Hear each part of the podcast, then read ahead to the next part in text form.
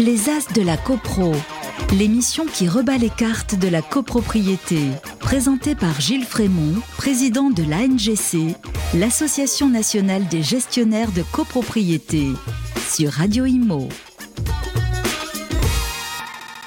Bonjour, bonjour à tous, euh, bienvenue dans votre émission Les As de la CoPro. C'est la troisième émission, j'espère que ça vous plaît, que les deux premières vous ont plu. Je retrouve les mêmes invités, les mêmes experts, les mêmes professionnels. Euh, ils ont passé un bon été, bon on est déjà en octobre, l'été est loin. Euh, je commence le tour de table par Alexis Decoster. Bonjour Alexis. Bonjour Gilles. Alors je rappelle, vous êtes euh, directeur euh, métier, euh, syndic, administrateur de biens au Crédit Agricole Service Immobilier. Tout à fait. Voilà, vous avez un super look. Pierre-Édouard Lagrolet. Bonjour Pierre-Édouard. Bonjour Gilles. Alors Pierre-Édouard Lagrolet, merci encore d'être là. Vous êtes avocat, barreau de Paris, barreau de Bordeaux. je rappelle encore une fois, à un moment donné, j'arrêterai, mais je, je, le rappelle quand même, vous êtes l'auteur du livre Syndic de copropriété paru chez Edilex. À ma gauche, j'ai Marie-Hélène Leca. Bonjour Marie-Hélène. Bonjour Gilles, bonjour à toutes et tous. Marie-Hélène, vous êtes dirigeante euh, cabinet Auralia hein, euh, à Paris. À Paris 17. Voilà, Paris 17. Et euh, à votre gauche, on a Mathieu Mialaret.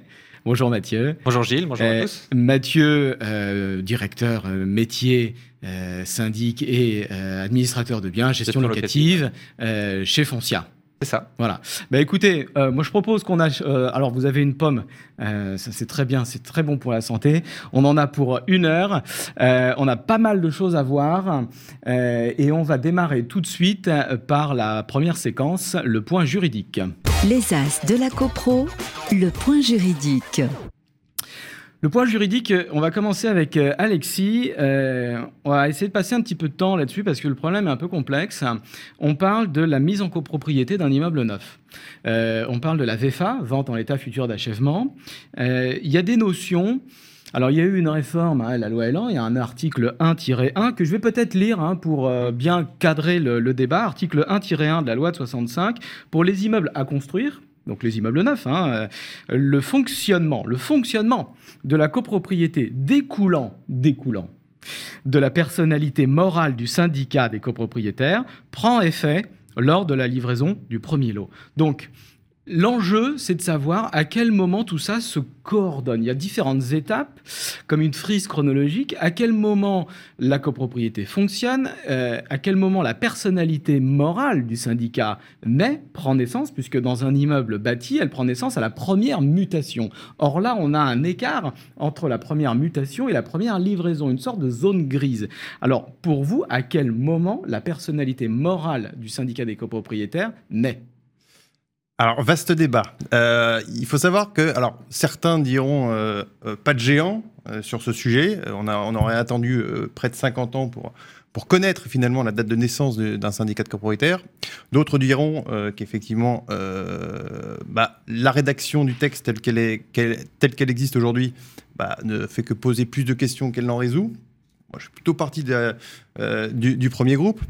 La difficulté, c'est euh, bah, ce, problème entre euh, le carrefour entre le droit de la construction, le droit de la vente et le droit de la copropriété.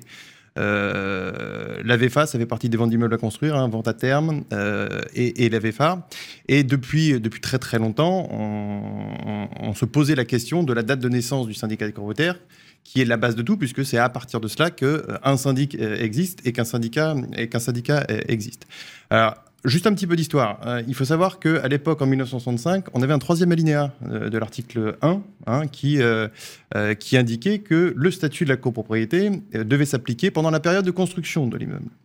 ça a été retiré sous la commission des lois puisque le sujet devait être reporté sur une future loi qui, est apparue en 1967 sur la vente d'immeubles à construire. Donc depuis 1965, on se pose la question. Et donc du coup, ce sujet sur le, le, statut de la copropriété est passé à la trappe. alors évidemment, euh, les professionnels que nous sommes, on n'a pas entendu 50 ans pour déterminer euh, et, prendre en charge euh, la gestion des immeubles neufs. Pour autant, on était un petit peu sur une zone de crête. on était un petit peu, on avait quelques difficultés pour, pour, connaître le démarrage de notre mission et surtout pour les copropriétaires, c'est cette fameuse, vous savez, c'est la première difficulté, c'est à qui incombe la dette, les fameuses premières provisions. Partir de quand je paye mes charges difficulté.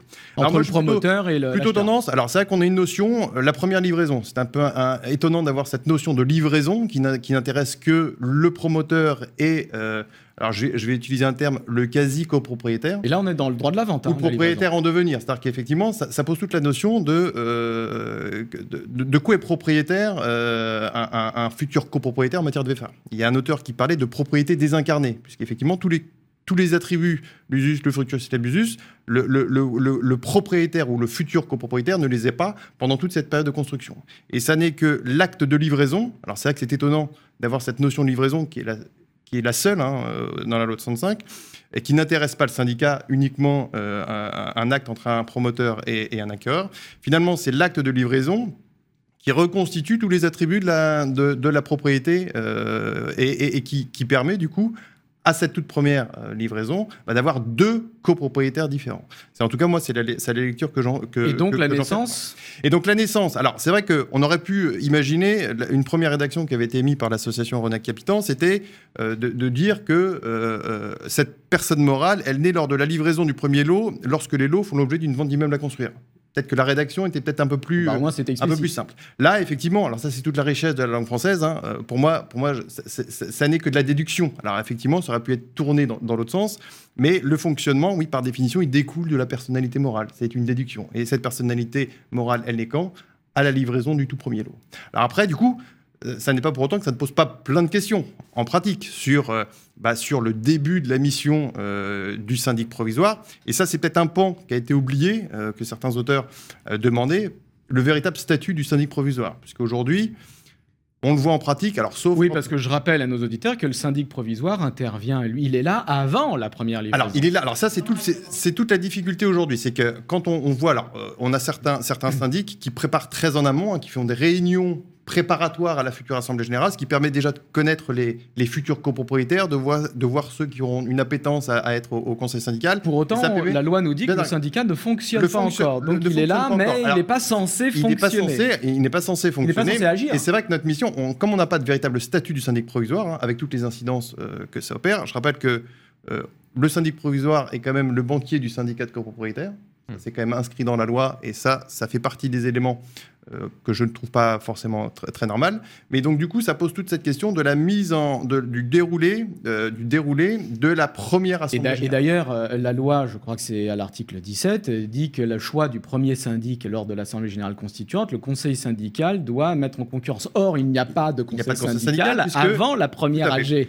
Et donc, il y a un problème dans les, dans les textes eux-mêmes. Tout à fait. Et donc, ça, impose. Alors, vous savez, ça fait 50 ans qu'on reçoit. Alors, j'étais pas né il y a 50 ans, mais ça fait 50 ans, pareil, qu'on reçoit des notifications de transfert de propriété sous visa des articles 6 et 7 du décret de 67 pendant la période de construction, mais ça n'est pas applicable puisque le, syndicat n'existe pas. Donc voilà, c'est toute cette problématique euh, qui se pose. Et donc du coup, en pratique, euh, et après, en pratique, du coup, bah, ça, ça, oblige du coup de, bien s'organiser très en amont pour, euh, pour convoquer cette première assemblée. Alors effectivement, on est un peu dans cette zone grise, Mathieu, euh, entre la première mutation qui a pu avoir lieu il y a quelques années avant la première livraison. Hein. La première vente sur plan peut intervenir 4-5 ans avant la première livraison. Le syndic provisoire, il est nommé par le promoteur, il est là. Bon, le syndicat ne fonctionne pas encore, donc il n'est pas pas censé euh, agir. Et je parle même pas de sa rémunération. Euh, donc, euh, qu'est-ce qui se passe dans cette période grise et notamment par rapport à la convocation de la première assemblée générale? Finalement, bah, ça veut dire qu'il faut attendre la première livraison pour le faire? Oui, s'il y a une chose qui paraît très claire, c'est que finalement le syndic provisoire, il n'existe pas tant que la première livraison n'a pas été n'a pas été faite. Alors, il existe sur le papier, mais sa nomination n'a strictement aucun effet jusqu'à la première livraison.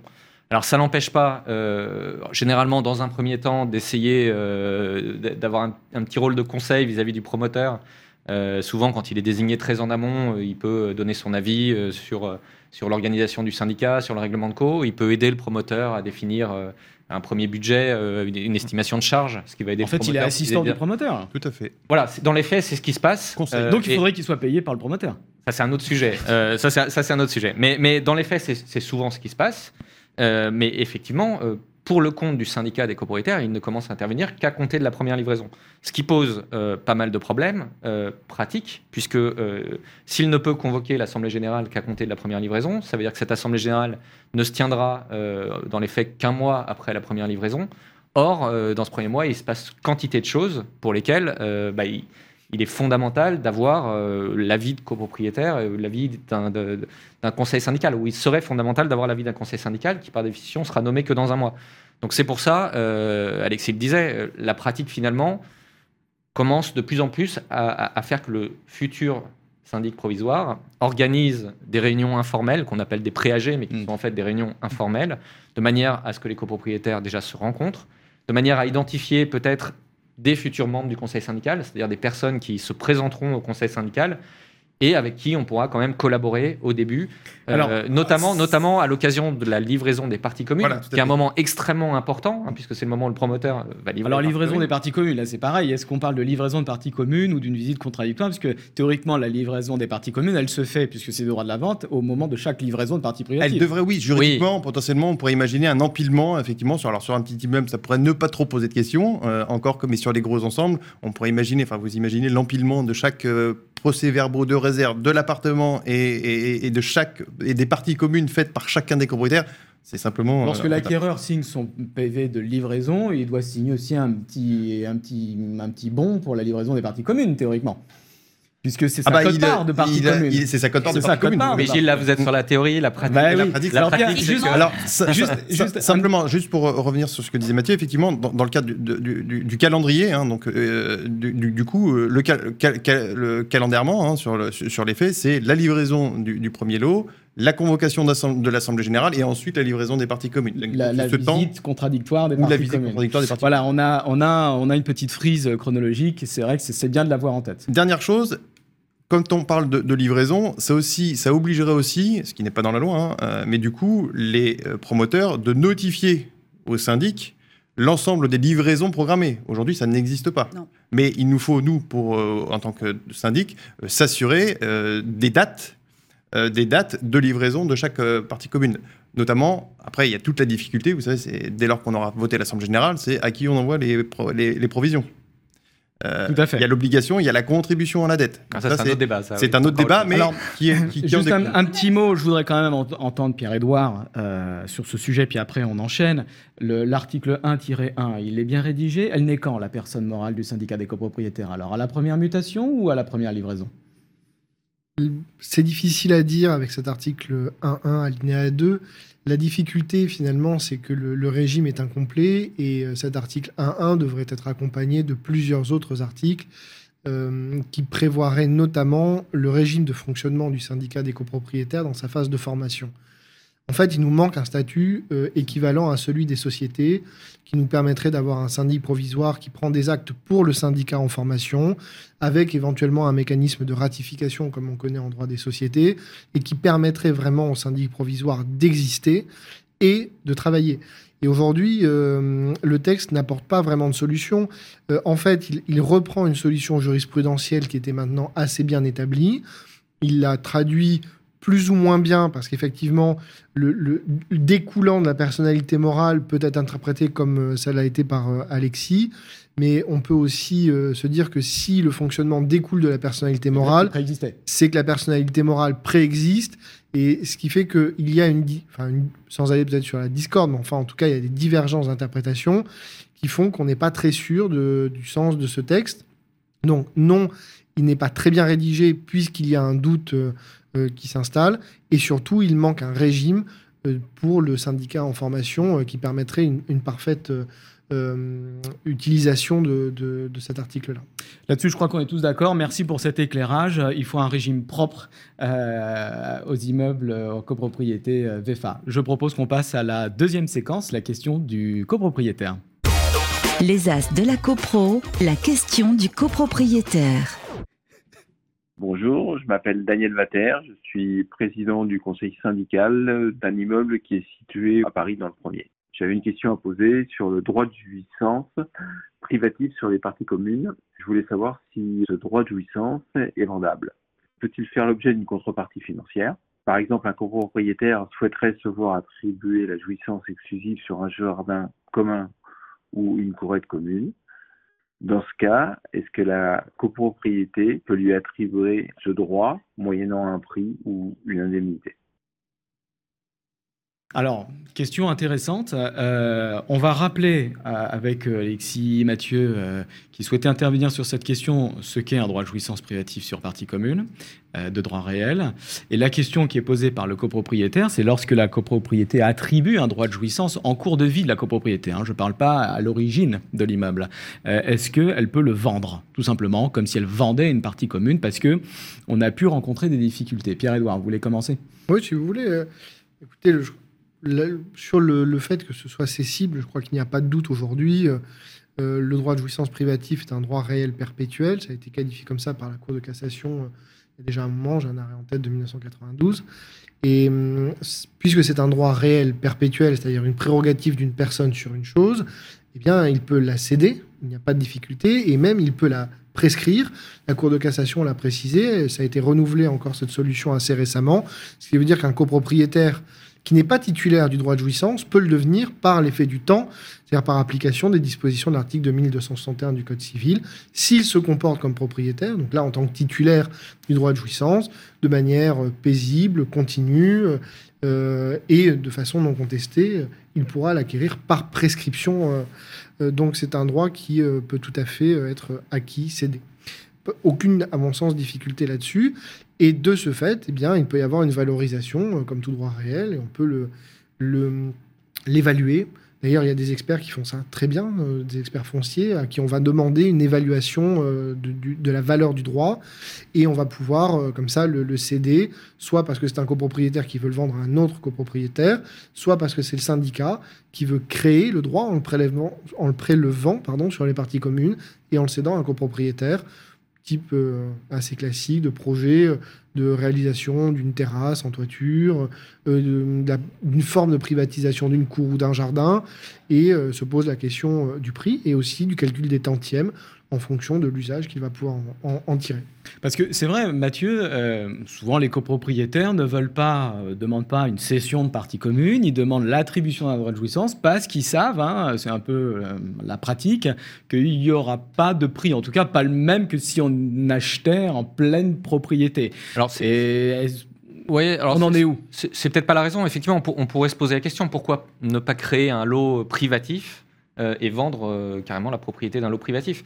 Euh, pourquoi passer par un régime un peu euh, alambiqué et moins connu de jouissance privative? Euh, je pense que c'est pas lié à la valorisation, hein, parce que comme le dit Pierre-Édouard, il n'y a aucun problème pour valoriser un, droit de jouissance, et donc à l'ensemble des copropriétaires de, bah, de, fixer le prix le plus intéressant pour, eux, qui sera débattu en AG. Mais il y a une différence très profonde entre la vente et, et la jouissance privative, c'est que le, euh, physiquement, euh, techniquement, la partie d'immeuble sur lequel le droit de jouissance euh, est, cédé reste partie commune.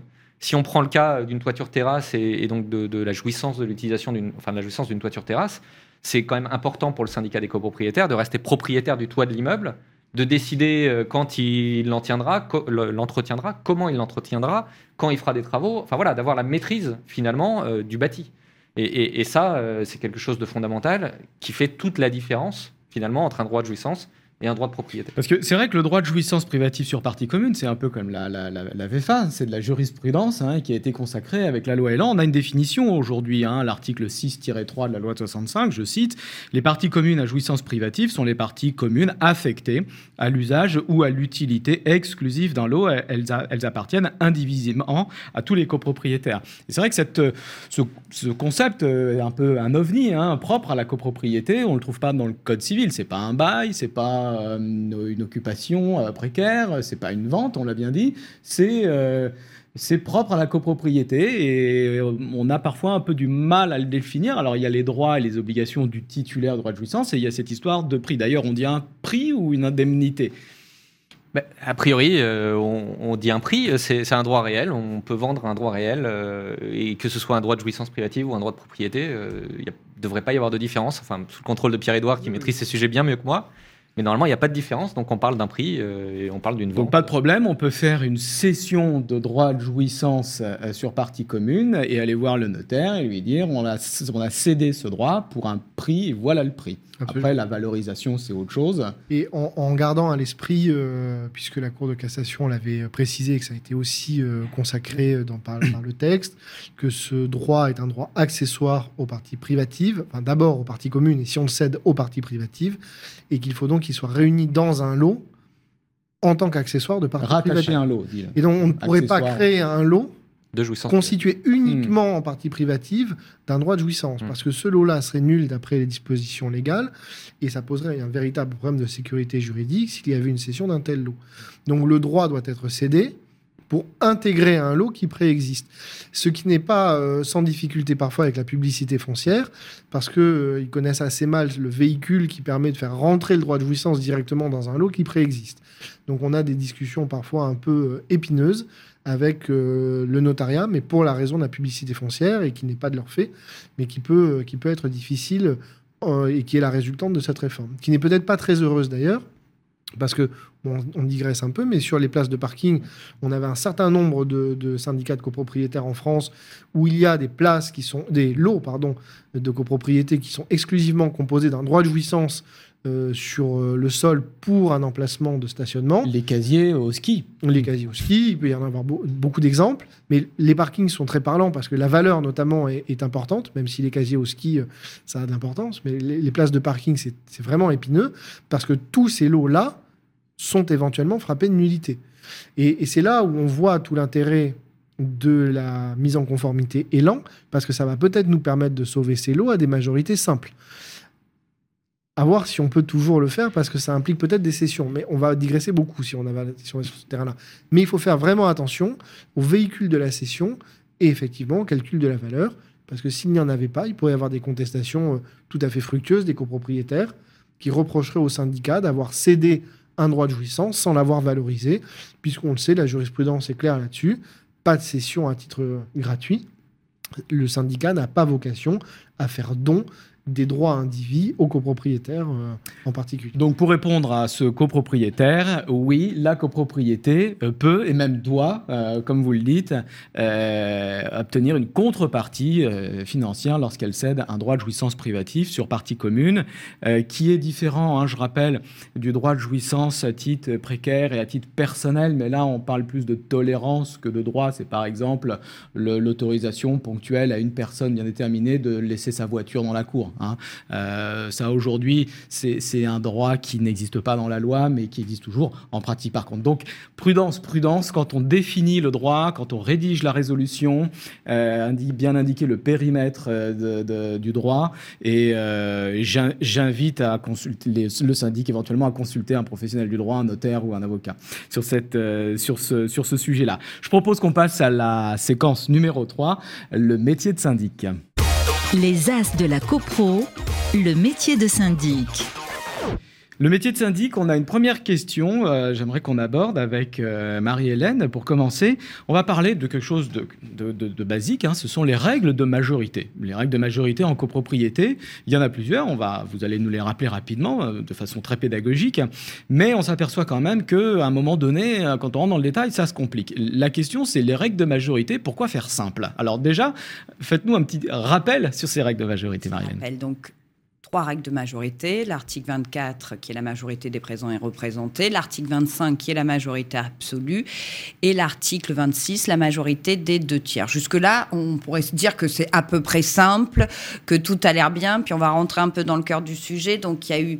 euh, sur l'article 24, bien sûr, euh, aucune, euh, euh, aucun amendement, mais sur l'article 25, il y a eu différentes strates. La, rédaction officielle initiale, qui prévoyait deux assemblées. Une première assemblée, si la majorité absolue n'était pas recueillie, on devait convoquer une seconde assemblée et on passait dans une majorité euh, abaissée à la majorité des présents et des représentés, ce qui pouvait aussi présenter des écueils de être toujours titulaire d'un mandat, euh, bien que ça soit encadré dans des délais pour la reconvocation de cette seconde assemblée. Euh, et puis, euh, on a eu la loi SRU euh, qui a donné pour la première fois la possibilité de voter au sein même, hein, de faire une seconde lecture au sein même de la même Assemblée, avec toujours pour cet article 25 une majorité abaissée si on n'avait pas retenu, si on n'avait pas eu la majorité renforcée, de passer au vote à l'article 24 ou de convoquer une seconde Assemblée.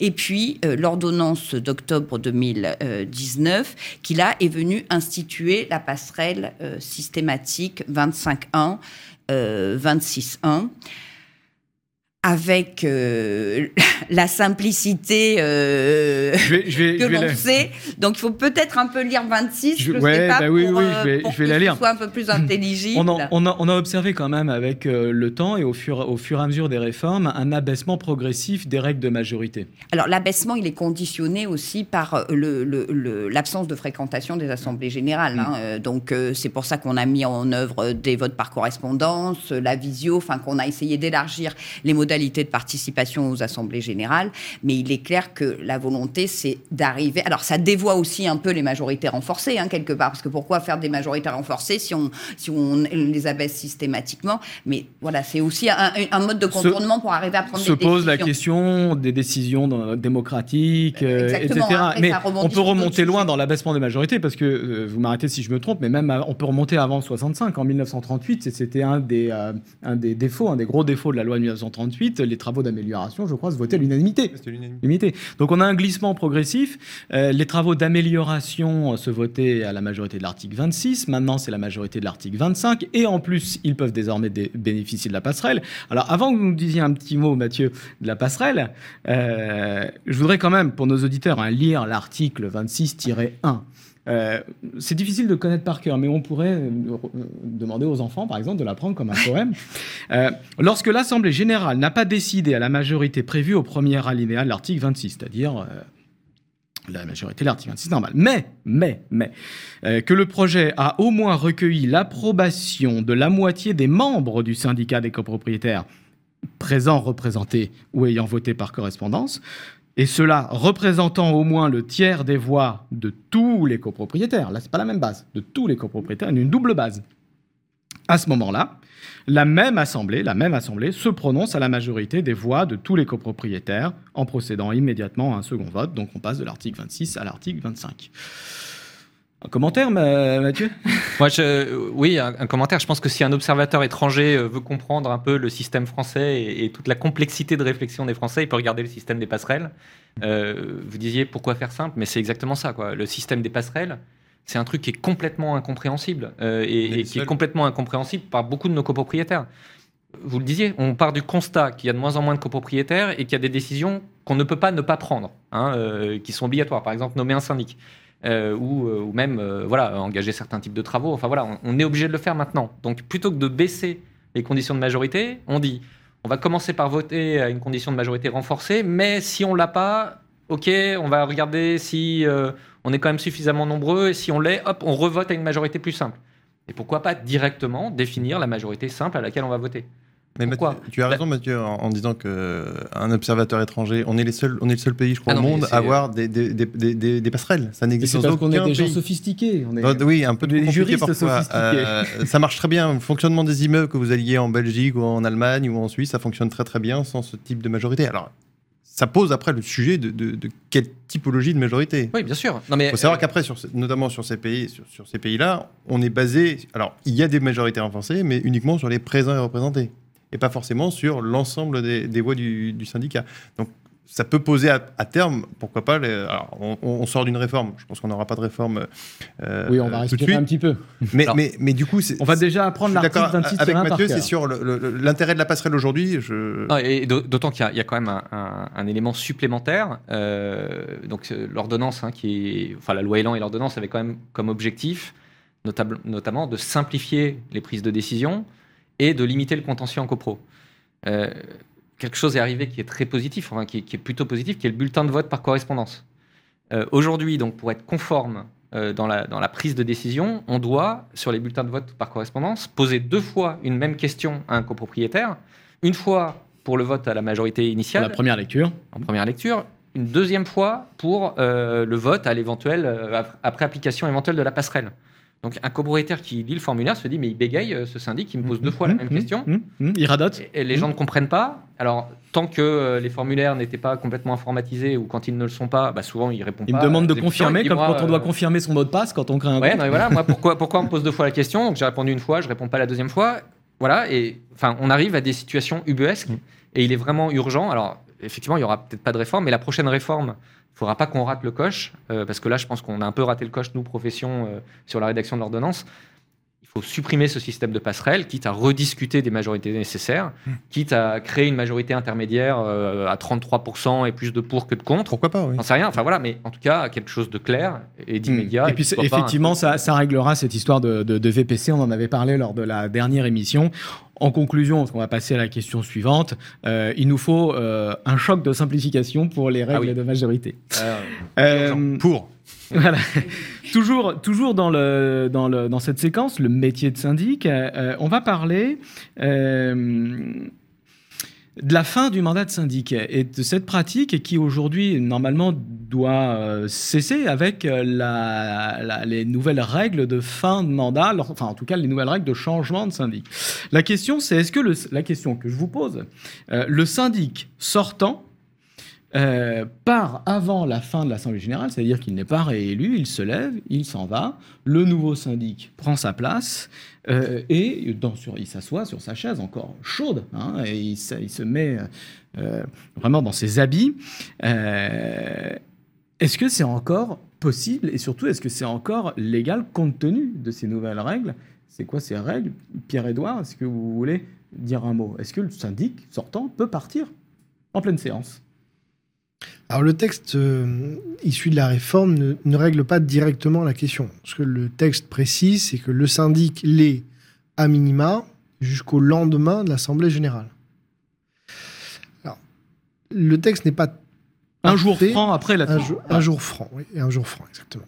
Mais le texte n'est pas euh, parfait dans la mesure où il ne nous dit pas si l'Assemblée générale est euh, convoquée et réunie le dernier jour du contrat, ce qu'il se passe. Parce que ça arrive aussi que le, contrat du syndic soit échu le jour de l'Assemblée générale, voire qu'il soit échu avant. Là, il est assez douteux que le syndic euh, voit son contrat euh, prorogé alors qu'en fait, il est échu. C'est- déjà, c'est une première difficulté du texte. La deuxième difficulté, c'est que le texte ne nous dit pas que le syndic doit nécessairement être là pendant l'AG. Et a priori, et même euh, dans tous les cas, l'Assemblée générale peut décider de désigner un autre, une autre personne en tant que secrétaire de séance. Si elle ne le fait pas et que le syndic n'est pas là, sachant que le syndic est Si secrétaire de il droit. est syndic au jour de l'Assemblée générale, ce qui suppose que son contrat ne soit pas échu, parce que sinon il ne l'est pas de droit. S'il l'est, il doit à ce moment-là finir l'Assemblée générale, puisque son mandat, et là, ça n'est pas le texte de loi, c'est son contrat. Et donc, on va se référer au texte du décret type qui a défini le contrat type, qui prévoit sa présence pendant l'Assemblée générale, puisqu'il est noté que le syndic doit une tenue doit d'Assemblée AG. générale Voilà, au copropriétaire. Et donc sa tenue comprend le secrétariat, et ainsi, même s'il n'est pas réélu, et donc il, devient syndic sortant, il doit achever sa mission, son mandat, et donc rester jusqu'à la, la, fin de durée l'Assemblée générale. indiquée dans le contrat. Je crois, après, les professionnels le diront euh, certainement mieux, mais je pense que c'est aussi une manière de pacifier la relation. Et je pense que quand on est dans la place, dans la peau d'un mandataire, d'un représentant, on a tout intérêt à exercer ses fonctions jusqu'au dernier moment, euh, y compris pour l'image de sa profession et pour l'image de son propre cabinet. Ça, je, je pense que ce sera dit mieux, mieux que ça euh, tout à l'heure. Euh, ou différemment si ça doit être combattu, parce que je sais qu'il y a certains syndics qui n'aiment pas cette pratique et l'idée de rester parce qu'ils ont l'impression d'être un petit peu pendus par l'Assemblée générale. Et c'est vrai que ça peut donner lieu à des situations très compliquées quand il y a des conflits avec les copropriétaires et beaucoup de reproches. Mais le fait d'avoir euh, un confrère syndic dans la salle euh, qui permet aussi de, de prendre le relais, d'avoir une Mais transmission. alors, de la même manière, le futur syndic n'est pas encore syndic, il peut pas être. Est-ce qu'il peut être secrétaire? Déjà, est-ce qu'il peut être à l'Assemblée? Et une fois qu'il est à l'Assemblée, est-ce qu'il peut S'il est invité, euh, d'abord, il doit, pouvoir présenter son mandat. C'est le principe de la concurrence. À la jurisprudence l'a rappelé euh, plusieurs fois. Mais ça, c'est une présence ponctuelle au moment du vote. Euh, en dehors de cette présence ponctuelle pour se présenter, il peut être présent pendant l'Assemblée générale s'il a un mandat. Mais il ne pourra le garder euh, que. Euh, alors, jusqu'à quand? C'est une des questions aussi, c'est jusqu'à son élection. Jusqu'au alors, lendemain, enfin, jusqu'au début de son contrat. Donc, jusqu'à la fin de l'Assemblée Générale, si le contrat du syndic sortant n'est pas échu. Mais s'il n'y avait plus de syndic, que l'Assemblée Générale est convoquée, à ce moment-là, il est élu immédiatement. Il prendrait ses fonctions immédiatement et devrait donc laisser son pouvoir et donc subdéléguer s'il le peut ou ne plus représenter la personne. On digresse un peu, mais il pourrait être présent euh, de cette manière-là ou simplement s'il était autorisé à participer, comme on le fait voter parfois pour les avocats ou pour un huissier en début de séance. Et dans ce cas-là, il pourrait assister à, l'ensemble de l'Assemblée générale. Qui assure la police de, Je crois que, l'Assemblée. Euh, de, bonne manière. C'est-à-dire que si le syndic euh, présent et sortant et qu'il y a un nouveau syndic, il y a tout intérêt à ce que ce nouveau syndic puisse assister à l'Assemblée générale pour prendre les sujets, pour prendre au moins connaissance des sujets qui sont débattus et pouvoir faire après la liaison avec le, syndic. On voit, on c'est un idéal. Voilà, on voit bien qu'on est un peu à cheval entre le droit et les bonnes pratiques. Euh, donc Marie-Hélène, euh, donc la pratique, la tradition du syndic euh, qui se fait sortir et qui se lève, qui s'en va, c'est fini. Elle est tarée, celle-là, c'est terminé. Alors ça, ça pouvait vraiment avoir un petit côté revanchard, pas très élégant et pas très, et pas très chic quand on avait vraiment des relations. Oui, mais c'est de la copropriété, c'est chaud, c'est passionné, c'est des âgés, c'est tard le soir. Moi, je suis quand même très très favorable au fait de rester, de tenir l'Assemblée générale jusqu'au bout, y compris euh, avant, parce qu'il y a quand même aussi, on a déjà une profession qui est suffisamment décriée pour euh, porter ses couleurs, rester digne jusqu'au bout. Et je pense que le texte nous dit qu'on est syndic enfin qu'on perd notre mandat au plus tôt un jour franc après l'Assemblée générale. Bah, ça veut dire ce que ça veut dire. Et que voilà, mm. c'est clairement, on ne doit pas partir, on doit tenir l'Assemblée jusqu'au bout. Euh, et du coup, toutes ces stratégies euh, complètement rocambolesques de, on va aller tenir l'Assemblée au café du coin quand le syndic partira, mm. s'il est toujours euh, de rester. Parce que les copropriétaires ne peuvent pas rester dans mes bureaux. voilà, mm. parce que c'est très corrélé au secrétariat de séance.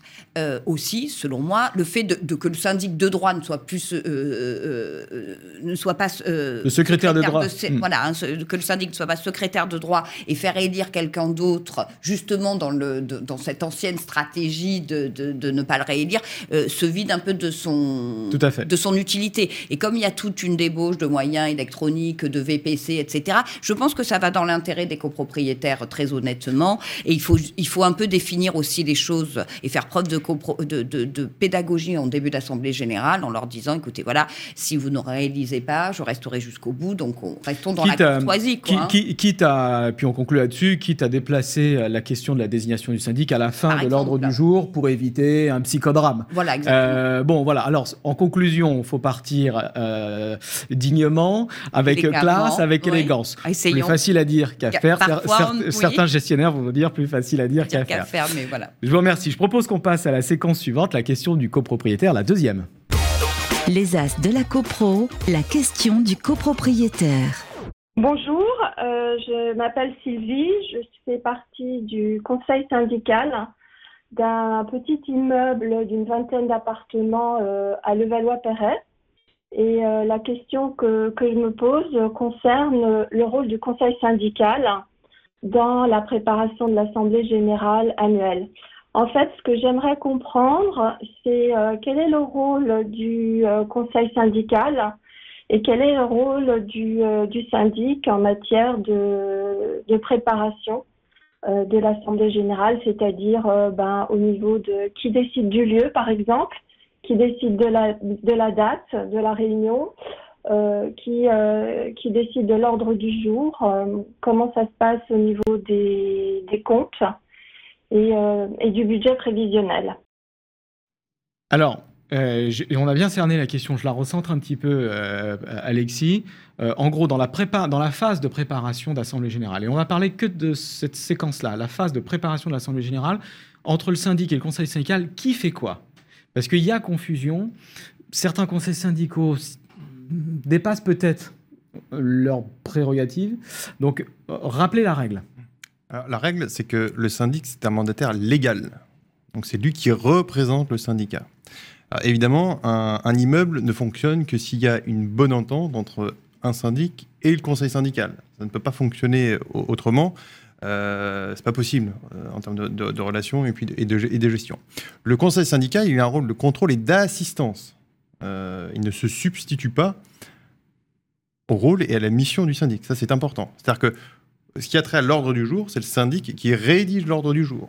Après, il est assisté euh, par le conseil syndical. On dit en concertation. en concertation avec le conseil syndical, mais c'est le syndic, euh, la- ce sont En des lieu. prérogatives du, du syndic. En- Parce que- Encore une fois, au titre d'un mandat légal que l'on a depuis En, pra- en 1965. pratique, parce que le- ce que les gestionnaires peuvent se poser comme question, le syndic décide de- d'inscrire une résolution à l'ordre du jour, il consulte le conseil syndical sur ce projet d'ordre du jour, le conseil syndical dit non, cette question-là, je veux que vous la retiriez. Est-ce que le syndic est obligé de la retirer? Absolument pas. C'est le syndic qui décide la maintient. de maintenir la question à, l'ordre Quitte à aller au rapport de force avec quitte le aller conseil au- syndical. au rapport de force. Mais, mais encore une fois, le mandataire, le mandataire euh, c'est nous.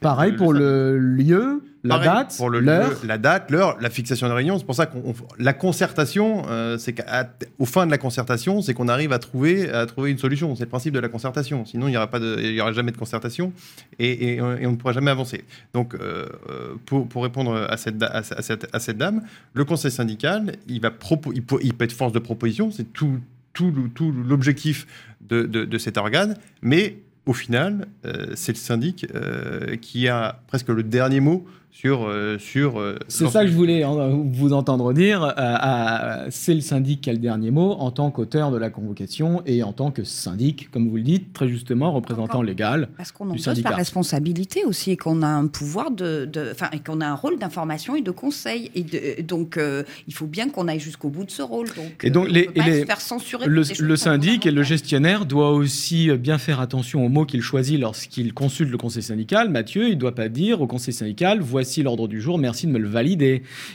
Il faut, il faut une concertation. hein. Le terme. je doit dire crois, merci de me faire part de vos suggestions. Oui, oui, mais c'est- il faut une vraie concertation, mais cette concertation, elle, est- elle est- elle est nécessaire euh, bah, pour que l'ensemble des copropriétaires comprennent pourquoi ces décisions euh, sont, sont- sont- sont proposées à l'Assemblée générale.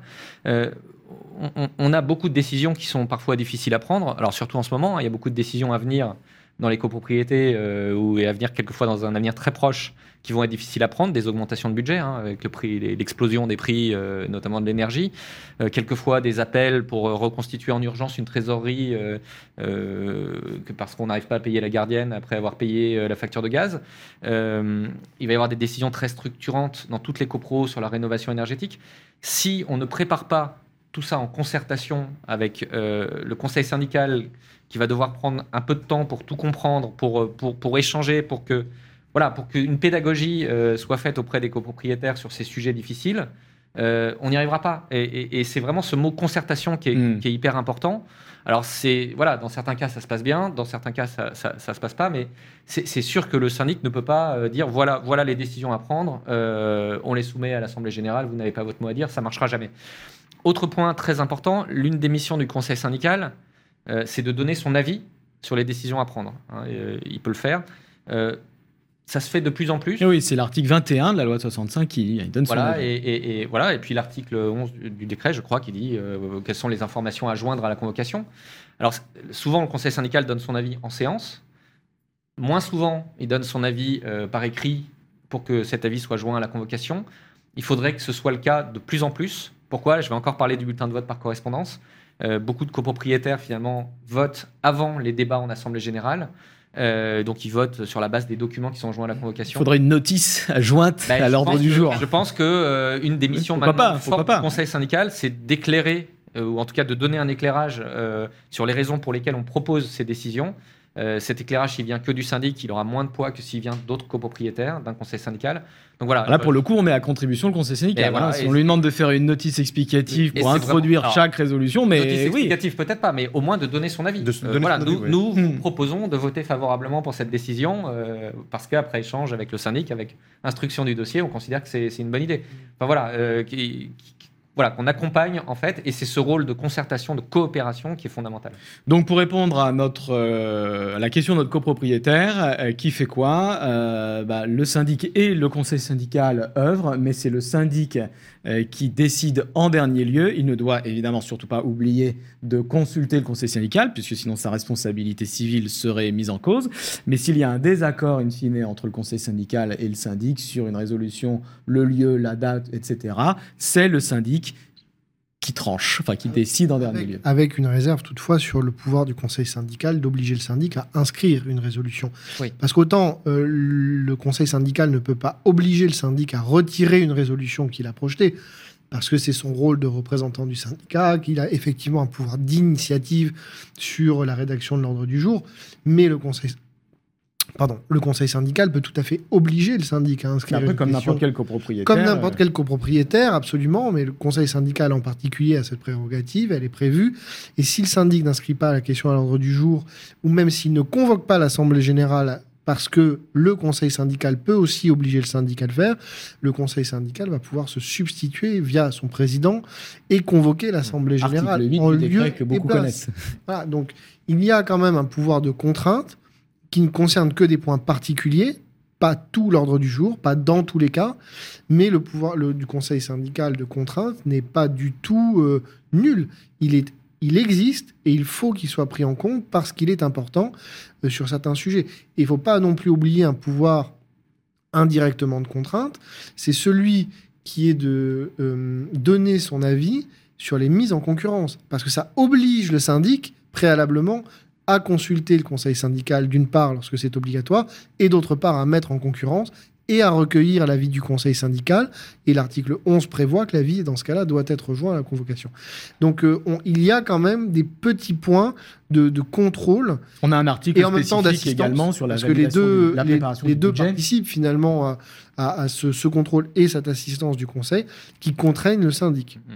Donc il ne faut pas négliger quand même cet aspect qui est très important, parce que s'il y a des contestations d'Assemblée générale, évidemment, ça peut affecter la validité des décisions adoptées. Voilà, alors je rappelle quand même que l'article, euh, je crois que c'est l'article 21, hein, le conseil syndical, euh, il est toujours, c'est toujours le même, c'est le conseil syndical assiste et contrôle le syndic, hein, c'est pas l'inverse. Voilà, on est en tout cas ce, cet équilibre-là euh, est toujours d'actualité, on le rappelle. Allez, dernière séquence, la séquence politique.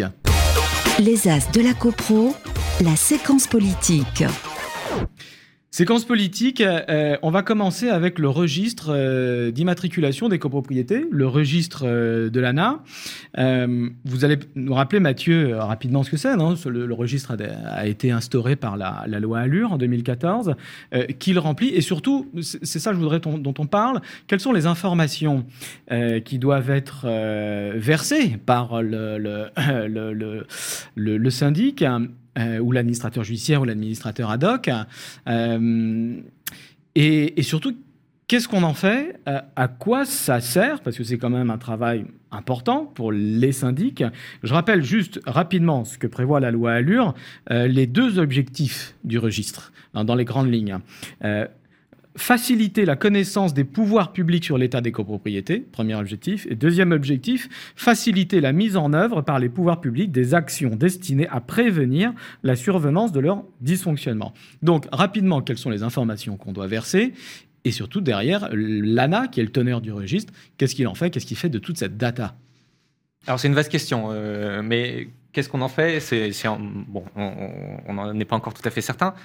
Euh, l'état des lieux, c'est que effectivement doivent s'inscrire à ce registre, s'immatriculer auprès de ce registre tous les syndicats de copropriétaires d'habitation, c'est-à-dire euh, dans lesquels il y a au moins un lot d'habitation. Voilà. Euh, et effectivement, quand on s'inscrit, quand on, demande une immatriculation, on doit transmettre de nombreuses informations des informations qui vont permettre d'identifier l'immeuble, sa, situation, son lieu de situation, la parcelle cadastrale sur laquelle il est implanté, des informations qui vont être des informations descriptives, finalement, euh, le nombre de lots principaux, le nombre de lots de parking, euh, euh, le nombre de lots d'habitation, mais aussi le nombre de bâtiments, mais aussi les principaux équipements, combien il y a d'ascenseurs, est-ce qu'il y a un chauffage collectif, quelle est l'énergie, et puis d'autres informations très administratives sur les procédures éventuelles en cours. Est-ce qu'il il y a euh, un arrêté de mise en sécurité sur l'immeuble Est-ce que euh, l'immeuble est sous administration judiciaire, enfin sous administration provisoire?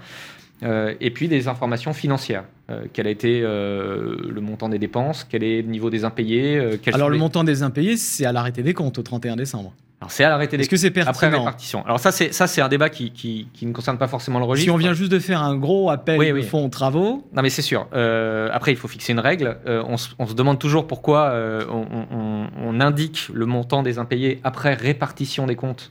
C'est-à-dire si finalement on, on a dépensé plus qu'au budget, bah, chaque copropriétaire va être débiteur après la répartition des dépenses. C'est pas parce qu'il est débiteur qu'il est en situation d'impayé. Euh, donc effectivement, c'est- la situation des sommes dues à la clôture de l'exercice, ce qui n'est pas forcément représentatif euh, d'une situation financière, euh, euh, j'allais dire, positive ou négative, quoi, difficile ou, ou- ou saine. Mais, mais ça, c'est comme ça, c'est pas, pas exclusif des données qu'on transfère. est-ce que ce serait intéressant de modifier le, le- le décret pour verser sur le registre le futur PPT Parce que là, on a une photographie euh, complète sur l'état du bâti En, et en fait, ses la question, besoins, c'est la question, c'est est-ce que, les, dégradations. est-ce que, est-ce que les données actuelles euh, suffisent au pouvoir public finalement pour mettre en œuvre, C'est pour ça. identifier et mettre en œuvre après les. les- les- Bon, ce qui est certain, c'est qu'il y a un effet très vertueux à ce registre, c'est que maintenant on a un annuaire des copropriétés, Mm. Euh, on connaît le nom du syndic de la copropriété, et ça c'est hyper vertueux et au quotidien euh, ça, ça aide. Et l'ANA vient de rappeler que ces données ne, doivent pas, ne devaient pas être exploitées à des fins commerciales. Exactement. Euh, mais bon, en tout cas, Je au quotidien, au quotidien, c'est sympa pour identifier quel est le syndic de l'immeuble voisin quand il y a un problème d'infiltration entre les deux. Beaucoup plus simple Euh, c'est- la gymnastique Bon. euh, On la Voilà, après, en- ce qui concerne euh, les politiques publiques, c'est certain quand même qu'ils ils ont accès à une photographie euh, des, des- de grandes données sur les copropriétés. C'est-à-dire que euh, les pouvoirs publics vont pouvoir suivre bah, l'évolution des impayés. Alors, même si c'est pas forcément hyper représentatif, si on constate que euh, les sommes dues à la clôture de l'exercice augmentent de 10% par an en moyenne, euh, c'est quand même qu'il y a un sujet. Vont pouvoir, alors, normalement, suivre les étiquettes énergétiques de chacun des bâtiments de la copro, avec un petit bémol, c'est que cette donnée est facultative pour le moment. Mm. Euh, donc, ça va pas forcément être très simple de suivre, euh, la- j'allais dire, l'efficacité des travaux de rénovation énergétique qui vont être mis en œuvre, mais, mais ça, ce sera peut-être corrigé. Euh, Il y a des informations, effectivement, comme je disais tout à l'heure, sur le nombre d'arrêtés de péril, enfin de, mise en sécurité, sur bon. Donc, en toute logique, ça donne quand même des informations extrêmement intéressantes. Après, est-ce qu'il faut aller plus loin Euh, je prends un exemple euh, sur le- sur, sur- sur l'obligation euh, de mettre en place des répartiteurs euh, ou des compteurs individuels quand il y a un chauffage collectif. On sait que c'est une obligation qui a du mal euh, à prendre. Bon, on n'a pas l'obligation, quand on a un chauffage collectif, d'indiquer si oui ou non l'immeuble est doté de, de répartiteurs. Est-ce qu'il faudrait le faire? J'en sais rien, en fait. Parce que oui, parce Mais- qu'après il n'y a plus de limite. hein. Voilà, on il y a peut, limite. On tout renseigner, Bon. verser le carnet de- le carnet d'entretien. Donc, Donc, j'ai envie de dire, c'est plutôt au pouvoir public euh, de, de- de répondre à cette question. Est-ce que, est que ça leur convient? Est-ce que c'est En fait, on aimerait savoir ce, qui- ce qui- ce qui est fait de ces données, Ce qu'on voudrait si savoir, elles sont vraiment oui. analysées. Et, et- et- et- Ouais. et quand est-ce qu'il sortira une analyse en fait? C'est ce qu'il faudrait Voilà. demander au teneur du registre. Et à partir de quand vous, vous- Alors là, c'est bien, c'est qu'on a, on a notre comptabilisation du nombre de copropriétés, du nombre d'immeubles. hein, donc par rapport à ce- aux 600 000 euh, dont on parle, 600 ou 700 000 dont on parle depuis euh, plusieurs dizaines d'années, là, on sent, on arrive, on est un peu plus de Un peu plus de 500 000, 500 000, à peu 520 près 000, 500 000. Donc ça, c'est bien, c'est que ça comptabilise à la fois le nombre d'immeubles et le nombre de lots, ce qui est déjà, ce qui est déjà pas mal. Mais ce qu'il faudrait surtout demander au teneur du registre, c'est euh, à quand la première synthèse ou les, ou les, les premières études euh, pour l'ensemble de, de- de la profession et pour les pouvoirs publics. Oui, pour avoir une, une- une cartographie des copropriétés en France, notamment celles qui ont un syndic, celles qui n'ont pas de syndic du tout. Je parle de syndic bénévole, hein, les, les copropriétés sans syndic. hein, c'est d'ordre beaucoup. Public d'avoir un. Exactement, ou qui marche encore à la bonne franquette. Euh, bon, en tout cas, l'outil est intéressant. Ouais. Hein, on le critique pas. Hein, le- la question, c'est de savoir, euh, en, en termes de volume d'informations, est-ce qu'on en met un peu plus et surtout, si on en met un peu plus, est-ce qu'on met des informations pertinentes? Si, si je peux me permettre une dernière anecdote. Oui. Euh, bah, parce que ça, ça permet certainement, euh, enfin, ces données devraient permettre d'identifier les, les mesures à prendre. Ça peut permettre aussi d'identifier les mesures existantes qui ne servent strictement à rien. Rien. J'ai un, un exemple anecdotique. Euh, dans le- si, on, si on- si on regarde l'état statistique du registre, on, on s'aperçoit euh, qu'à la clôture de l'exercice, on a à peu près 60 000 copropriétés identifiées dans lesquelles le- l'état des impayés est supérieur à 25% des sommes exigibles. Or, vous savez que dans ce cas-là, même un peu moins pour les plus gros immeubles, euh, on a l'obligation de dans, dans la loi de faire nommer un mandataire ad hoc. Tout à fait. La Article mission 29, va être, euh, 29 1. euh, Voilà, article 29, 1A, 1A, je crois. ouais. Voilà. Euh, donc, c'est 60 000 copropriétés qui sont en situation de nommer un mandataire ad hoc. Combien de copropriétés en France sont sous mandat ad hoc? Aujourd'hui, 12. Voilà, donc je ne sais pas si ça peut permettre d'identifier les politiques à mettre en œuvre, mais celles qui ne servent à rien. On pourra débattre sur euh, le- la pertinence dicté, du hein, mandataire oui, ad hoc. Et, dernier point, Dernier point, je ne sais pas si c'est le lieu, mais juste un petit coup de chapeau aux équipes de l'ANA qui administrent euh, le site, parce qu'il y a souvent beaucoup de complexité sur euh, les identifiants, les connexions, etc. Ça, ça génère de la complexité chez nous quand même, euh, pour les syndics euh, qui n'est pas neutre. Et les équipes de l'ANA sont hyper disponibles et hyper efficaces dans la résolution et la réponse aux questions quand on est coincé. Et ça, euh, Oui, je puis ils ont réglé, pas partout. ils ont réglé, euh, tout à fait, puis ils ont réglé leurs problèmes informatiques. On reçoit plus les centaines de spam euh, Voilà. au premier jour du trimestre. Ils Enfin, je- prennent en compte euh, nos remarques. que c'est terminé. Ils ont réglé, le- ils ont réglé ça. Si Euh, tout pouvait se passer aussi bien, ce serait super. Voilà. Voilà, mais bon, après, euh, comme on l'a dit, c'est nouveau, c'est la loi Allure, donc euh, c'est une grosse machine, il faut, faut, faut que ça se fluidifie. Dernière question, Euh, et puis après on se quitte. Euh, on est toujours dans la séquence politique. On va parler du CNTJ rapidement, et surtout au sein du CNTJ, de la commission de contrôle. Est-ce que c'est une commission disciplinaire La commission de contrôle au sein du CNTGI, Pierre-Édouard, à quoi ça sert? Malheureusement, aujourd'hui, ça ne sert à rien. D'abord parce qu'elle existe sur le papier, mais elle n'a pas été euh, constituée, c'est-à-dire qu'on on n'en connaît pas la composition, les membres n'ont pas été désignés, ce qui fait que cette commission ne peut pas se réunir, elle ne, peut pas, elle ne fonctionne pas.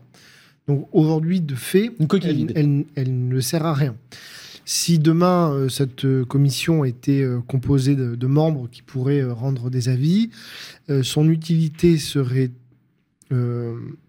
moindre que celle qu'elle aurait pu avoir avant euh, la réforme qui est intervenue sur ce sujet, puisqu'aujourd'hui, cette, euh, cette commission n'est dotée d'aucun pouvoir propre de sanction. Ça veut dire que si elle peut être saisie des abus constatés par un consommateur, par un professionnel, euh, et qu'elle peut rendre un avis, elle ne pourra pas directement sanctionner le professionnel, elle ne pourra que saisir le conseil Donc elle instruit. lui-même, elle instruit un dossier pour savoir si oui ou non en pratique il y a abus, et le cas échéant, elle peut saisir la chambre du conseil, Conseil national de la transaction et de la gestion immobilière, qui décidera si oui ou non il convient de saisir la DGCCRF, euh, c'est-à-dire l'organe de contrôle euh, des pratiques concurrentielles et consommation. Qui elle-même verra si elle s'est procureur. Elle, elle peut éventuellement sanctionner le syndic, mais son champ de contrôle est réduit par rapport à toutes les irrégularités, euh, abus au sens large ou euh, difficultés qu'on peut rencontrer dans la pratique, puisqu'elle a particulièrement Sur le contrat de pouvoir de contrôler la pratique commerciale du syndic, c'est-à-dire le respect des dispositions relatives au contrat et donc à la facturation. Ce qui fait qu'un certain nombre de sujets vont échapper au contrôle de la DGCCRF, Tout ce qui est code de Euh, déontologie. alors des règles de déontologie, des règles de bonne application de la loi de 1965, de compétences euh, Ouais, et, et, puis- et les litiges entre professionnels. et des litiges entre professionnels, Voilà. effectivement, Concurrence déloyale. de, de concurrence qui ne relèvent pas euh, de, de, la, de la compétence de la DGCCRF et qui vont échapper également à toute sanction puisque ça ne relève pas de la compétence du CNTGI qui n'a aucun pouvoir disciplinaire. Donc il peut y avoir un avis rendu mais qui sera absolument sans suite. Et encore faut-il, et donc ça restreint encore la commission, le pouvoir de la commission de contrôle elle-même, encore faut-il que la commission saisisse le conseil lui-même et que le conseil décide de transmettre. Ce qui crée un autre filtre entre la commission et la DGCCRF. Euh, et il y a donc tout lieu de penser que même si la commission était constituée, ça n'aboutirait pas en pratique à grand-chose. D'autant plus qu'une fois qu'elle est constituée, encore faut-il qu'elle dispose de moyens pour instruire.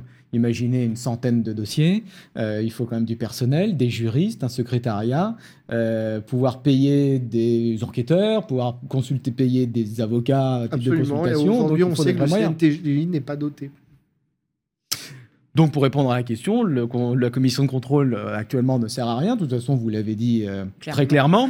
Bah, elle n'existe pas, donc. euh, Elle n'existe Elle va pas, elle du mal à existe que sur le De- de papier. fait, euh, Les professionnels de l'immobilier. ça n'est euh, pas une méchanceté de le dire. les ça professionnels de l'immobilier- n'existe pas en fait. Donc, euh, Les professionnels de l'immobilier, alors la réclame, mais bon, euh, pas non plus euh, avec des cris d'orfraie, hein, euh, parce que bon, je rappelle quand même que dans cette commission de contrôle, y siègent les consommateurs, Ouais, ouais. parce que ça aussi c'est problématique. non. Bah oui, Voilà, ça aussi c'est problématique. Est-ce que moi, en tant que À professionnel, j'accepte de me soumettre personne n'est désigné. J'accepte. représentants des pros et cinq représentants des associations de. Est-ce que consommateurs. moi, en, Pour ça, est-ce que moi, en ouais, tant que. Professionnel, je commets une erreur. C'est ok. Est-ce que j'accepte de me soumettre à l'autorité des consommateurs? Bah non, parce que, enfin, moi personnellement, non, je refuse. Euh, autant un ordre professionnel avec Oui. uniquement nos pairs serait légitime, mais On bon, en- là, on part, on part sur la question de l'ordre, Oui, oui, on revient toujours un peu sur avec un vrai pouvoir disciplinaire. quelque Mais dès lors- chose euh, d'ordinal. Ah, Je t'en prépare. Non, mais dès lors que la commission euh, n'est pas dotée de pouvoir disciplinaire, il est assez finalement peu important qu'il y ait euh, Hmm. des consommateurs, des professionnels, des, peu importe, des tiers, des, des, des experts, des personnes qualifiées, puisqu'ils ne prononcent pas de sanctions. Donc on n'est pas sur euh, euh, une organisation de type ordinal, on est sur une commission d'évaluation de pratiques qui peuvent saisir éventuellement la DGCCRF. Mais ce qui fait qu'elle ne fonctionnera pas, parce que même si les personnes sont désignées, le consommateur ou le professionnel qui constate l'abus, il a tout intérêt de saisir directement euh, la DGCCRF, puisque c'est possible.